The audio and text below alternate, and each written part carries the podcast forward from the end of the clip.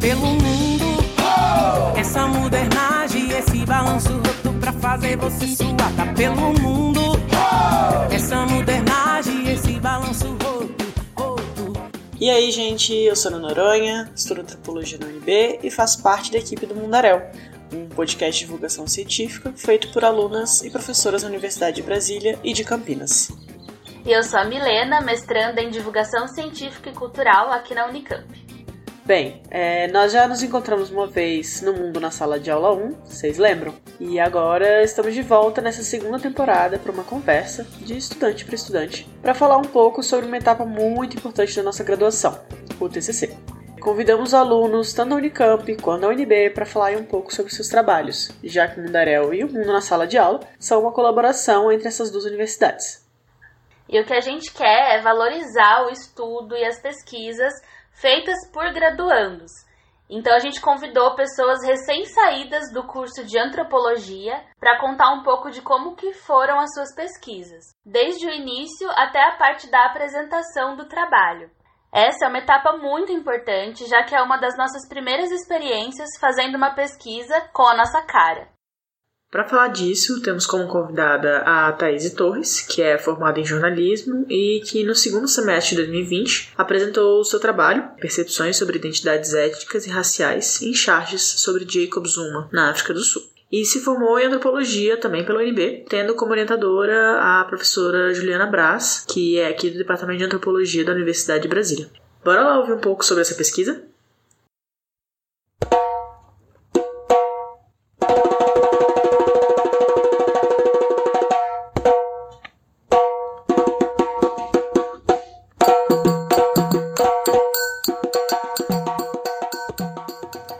Então, Thaís, a gente queria muito ouvir um pouco sobre o seu trabalho.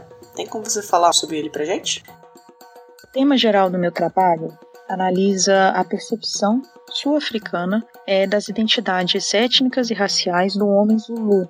E eu escolhi fazer a análise dessa representação, dessa percepção, por meio das representações do homem Zulu e charges sobre Jacob Zuma, que é o ex-presidente da África do Sul. Zuma é uma figura muito polêmica que foi muito retratada por diversos cartunistas durante todo o período em que ele esteve à frente do governo e um pouco antes.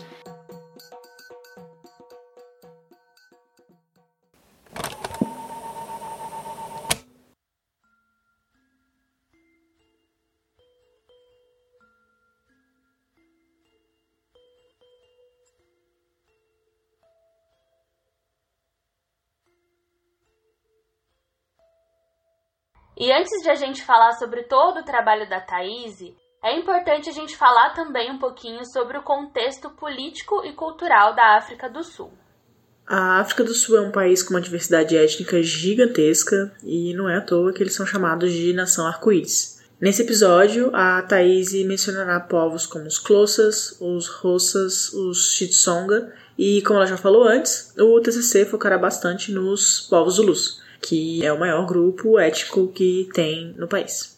Além da diversidade étnica, a África do Sul e todos esses povos passaram por um processo muito violento, o apartheid. Desde 1948, o governo sul-africano criou regras que oprimiam racialmente esses povos de maneira muito violenta, muitas vezes tirando o direito de representação desses povos e criando legislações específicas, baseadas na cor e na etnia dessas pessoas. Depois de muita resistência e muita luta, a África do Sul reformulou a sua legislação em um novo governo sob a liderança de Nelson Mandela, terminando oficialmente o apartheid no ano de 1994. E como a Thaís já falou, o Jacob Zuma é uma figura muito polêmica. Ele é o quarto presidente depois do apartheid e foi repudiado por várias declarações, atitudes e também por alguns crimes. O ex-presidente já foi criticado por ser nepotista, por utilizar os recursos públicos indevidamente, e o caso mais polêmico foram algumas declarações em um julgamento por uma suspeita de estupro que aconteceu em 2005. Depois de diversas acusações de fraude e corrupção, o Jacob Zuma renunciou ao cargo de presidente em 2018. No meio de todas essas polêmicas com o ex-presidente sul-africano, vários chargistas retrataram as suas visões sobre essas declarações e posturas.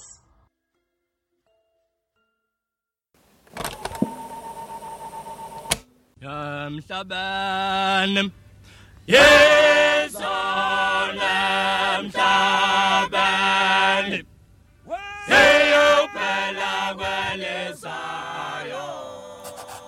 19 de agosto de 2010, África do Sul. Quando você abriu o jornal, automaticamente você dava de cara com uma charge, que era a releitura daquela figura que mostra a evolução. Sabe aquela que tem primeiro macacos, e aí eles estão numa fila, e aí eles vão crescendo, crescendo, evoluindo, até se tornarem humanos? Pois é, essa mesmo.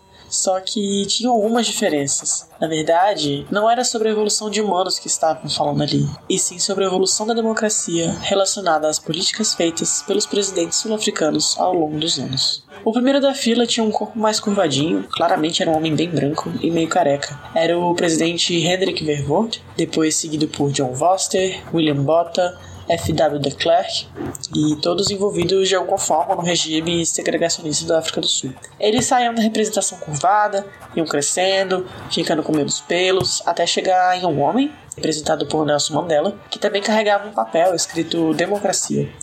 Mas acho que o Zapiro, o autor da charge, acabou vendo que o período democrático foi indo meio que por água abaixo a linha evolutiva da democracia foi voltando à forma retrógrada, sendo representada logo depois pelos presidentes Mbeki e, finalmente, Jacob Zuma, que ficou no poder entre 2009 e 2018. No seu desenho, o corpo era cheio de pelos, ele era mais baixo, era mais curvado e parecia muito com a representação do primeiro presidente, mas a cara mostrava claramente os traços negros e um corpo de um macaco e também carregava um chuveiro em cima da cabeça, que é um símbolo que aparece em outras charges para falar sobre o ex-presidente sul-africano.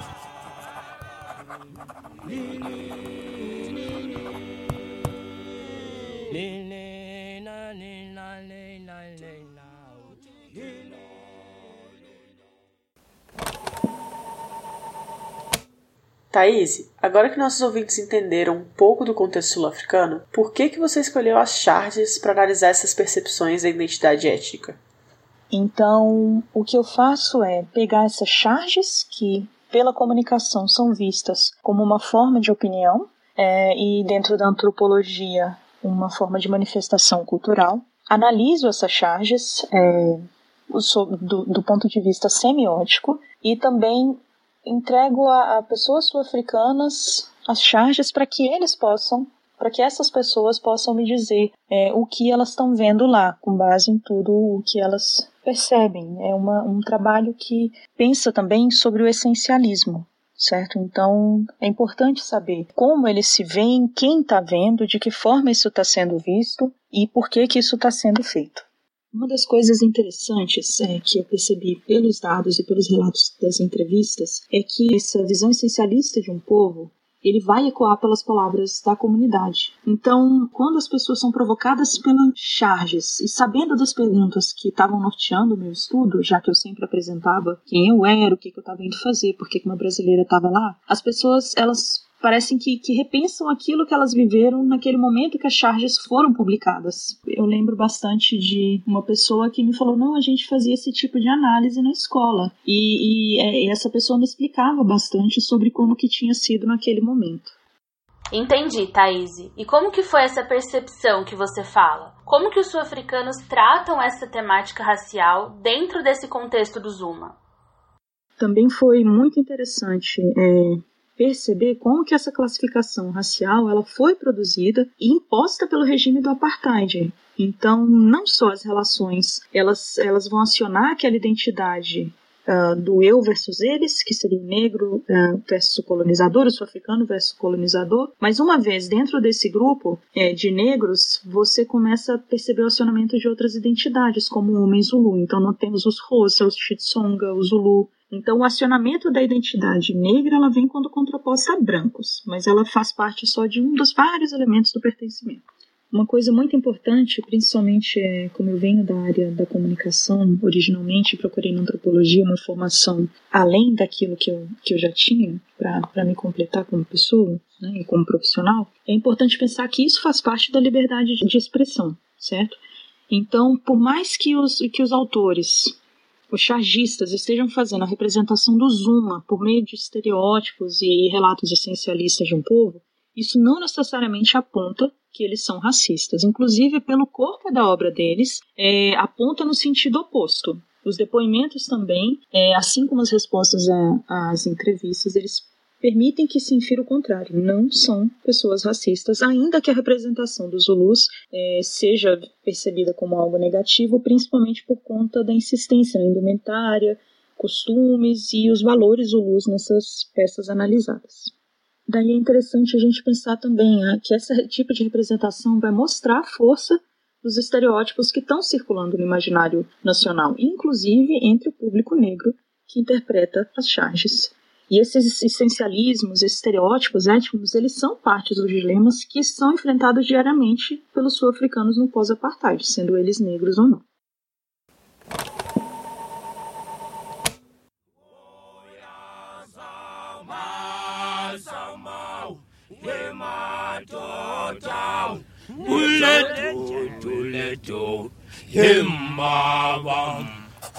Treze de outubro de 2013, África do Sul. Na figura que saiu nos jornais, em destaque principal, vemos um portão de uma mansão e um homem com um chuveiro no topo da cabeça.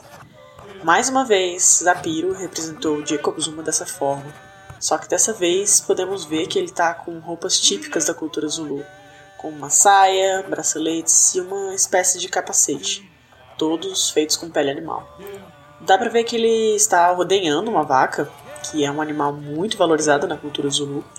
E uma coisa interessante é que, coincidência ou não, a vaca malhada tem uma mancha igualzinha ao desenho do mapa da África do Sul. Das tetas da vaca e no próprio balde usado na ordenha, não vemos uma gotinha de leite, e sim dinheiro. Também vemos o nome Nkandla Cash Cow. Nkandla era uma propriedade de Zuma que foi reformada com dinheiro público. As obras foram feitas com a justificativa de que era necessário melhorar a segurança do lugar e por isso usaram os 28 milhões de dólares para construir um campo de futebol para os guarda-costas e também um depósito de água para combater sérios incêndios, só que em forma de piscina.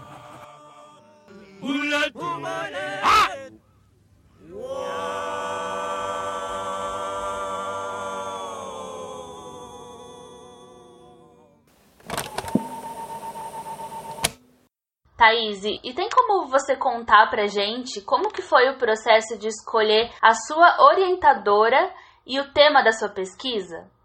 Foi depois de ter aula com a minha orientadora, Juliana Braz Dias, é, de organização social e parentesco. Eu já sabia é, que ela fazia pesquisa sobre África, eu sabia que ela mexia com cultura, o que me interessa, e eu levei para ela a minha demanda de continuar trabalhando de uma forma que eu pudesse também é, usar a minha formação em comunicação.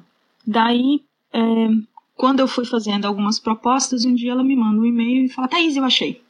é, dá uma olhada nisso daqui e tal, você pode abordar pelos dois lados. E veio bem ao encontro do que eu estava querendo.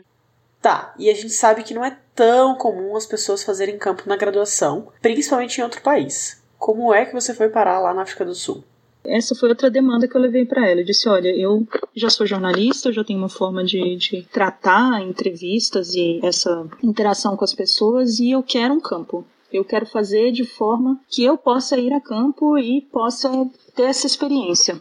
Já tinha feito, uh, quando eu concluí o meu trabalho de, na, no jornalismo, eu fiz uma, uma análise da representação do do genocídio de Ruanda e também por meio da leitura do que estava sendo publicado. Já era uma coisa do meu interesse, então meio que juntou a fome com a vontade de comer. Para mim funcionou muito bem também, porque as, as dicas que a Juliana me dava, elas faziam com que eu desenvolvesse melhor a minha escrita. Legal, Thaís. E você falou um pouco dessa sua relação com a sua orientadora. Como que você acha que ela te ajudou tanto nesse trabalho? Como jornalista, eu sou treinada a ser sintética. Não, não, eu sempre explico isso para as pessoas, não significa que eu estou escrevendo uma coisa rasa, mas eu preciso escrever de uma forma que a pessoa consiga perceber o que eu estou querendo dizer na hora e não dá para ser mais poético e às vezes não dá para desenvolver tanto quanto seria num, num, trabalho acadêmico. Então a, a Juliana quando ela foi me orientando, foi muito bom, porque ela conseguiu colocar, falar: não, olha, aqui você está sendo muito sintética, dá para você desdobrar esse trecho, deixar bem explicado. Você foi, fez um campo todo. Então, para mim, foi uma forma de construção do trabalho muito bacana. E Thaís, eu me identifico muito com você, porque eu também vim do jornalismo, né? E hoje no mestrado eu passo também muito por esse processo de conseguir expandir mais a minha escrita, né? De conseguir perceber que na minha dissertação eu não preciso ser sempre a jornalista super objetiva e sintética. E a minha orientadora, que é a Daniela Mânica, também me ajuda muito nesse caminho. E além disso, analisar um fenômeno antropológico a partir de elementos que estão presentes no cotidiano dos jornalistas, eu acho que foi uma sacada muito legal. Acho que inclusive tornou seu objeto de análise mais acessível, sabe?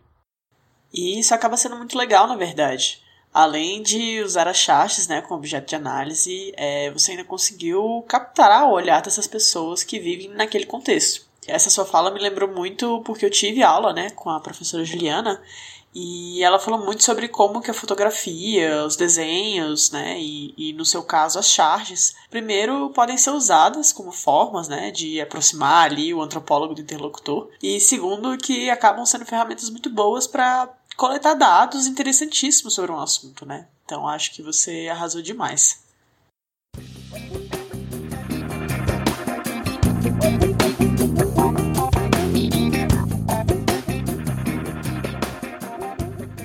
É isso, gente. No episódio de hoje, contamos um pouco da pesquisa da Thaís e esperamos que vocês tenham gostado. Para quem se interessou pelo tema, é só dar uma olhada nos nossos materiais extras que estarão disponíveis no site do Mundaréu. Eu li o TCC todo e ele tá muito, muito, muito legal. Eu devorei o trabalho como se estivesse lendo um livro super emocionante, assim. Sério, eu super recomendo. E além de recomendar o trabalho, a gente também queria agradecer a Thaís, que se disponibilizou em conversar com a gente e contar como que foi fazer todo esse processo do TCC e também compartilhar um pouquinho de como que foi a experiência super incrível do campo na África do Sul. Também quero agradecer a Milena, que topou de gravar esse episódio comigo, a Soraya Fleischer e a Daniela Mânica, que são as coordenadoras do Mundarel, e também a todos da equipe do Mundarel que se envolveram de alguma forma nesse episódio do Mundo na Sala de Aula 2. Ana, muito obrigada pelo convite e até mais, galera. Um beijo em todos e até a próxima. Tá pelo mundo, oh! essa modernidade, esse balanço roto pra fazer você suar. Tá pelo mundo